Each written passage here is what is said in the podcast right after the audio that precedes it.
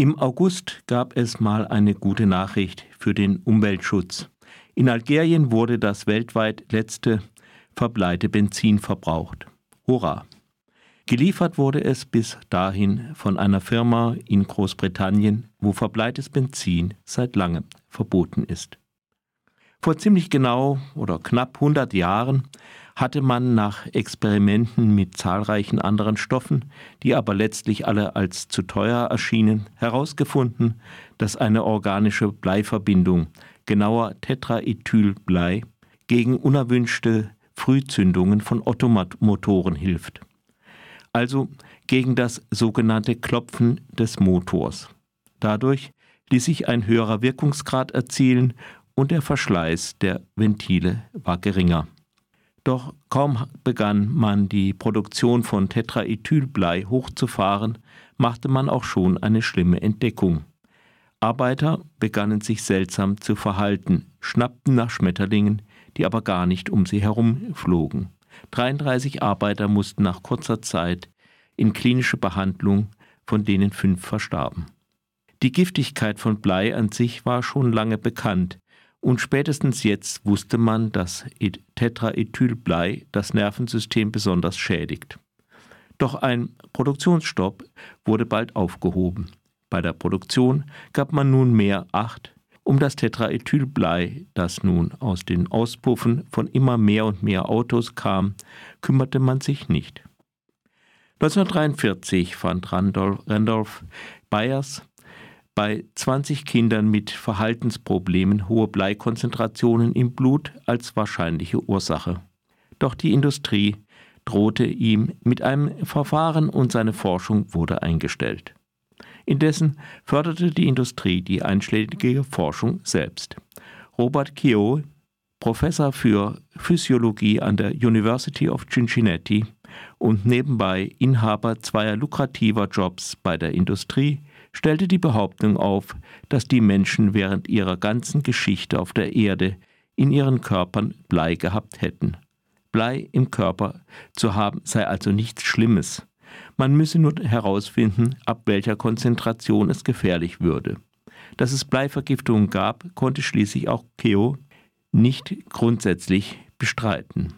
Vor allem bestritt Keo, dass ein wesentlicher Teil der festgest des festgestellten Bleis im Blut aus der Luft käme und damit aus Autoabgasen und von Industrien.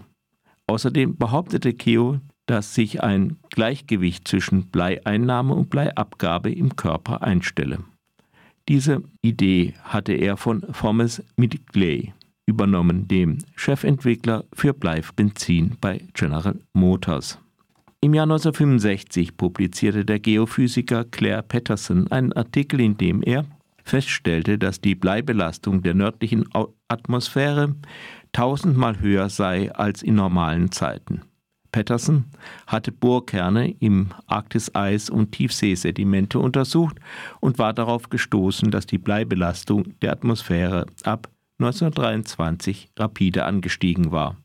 Patterson griff auch Keos Thesen und die Industriehörigkeit der Gesundheitsbehörden direkt an. Keo schrieb eine, einen Verriss, noch ehe Pattersons Aufsatz erschienen war. Die Industrie machte Druck, um Pattersons Entlassung zu erreichen. Patterson, der als erster das Alter der Erde errechnet hatte, war aber nicht so leicht zur Seite zu schieben wie Byers. 1974 stellte schließlich Herbert Needleman fest, dass der in Kinderzähnen eingelagerte Bleianteil jedes Jahr zunahm. Die These, dass sich im menschlichen Körper ohnehin immer die gleiche Menge Blei befinde, war endgültig am Ende.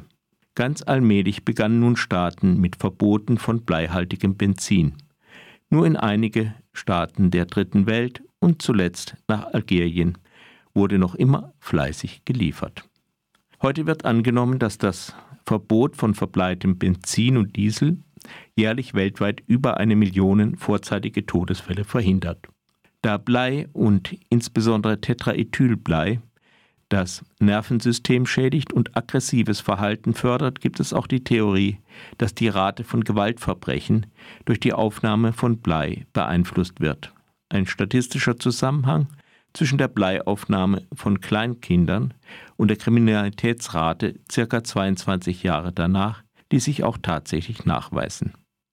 Irgendwie erinnert die Geschichte von den industriellen Bleiverharmlosern an die Geschichte der Klimawandlungsleugner. Gleichzeitig zeigt sie aber auch, dass Wissenschaft zwar durchaus korrumpierbar ist, dass es aber auch Wissenschaftlerinnen sind, die die Fehler aufdecken können. Letztendlich kommt es aber darauf an, wer sich politisch durchsetzt.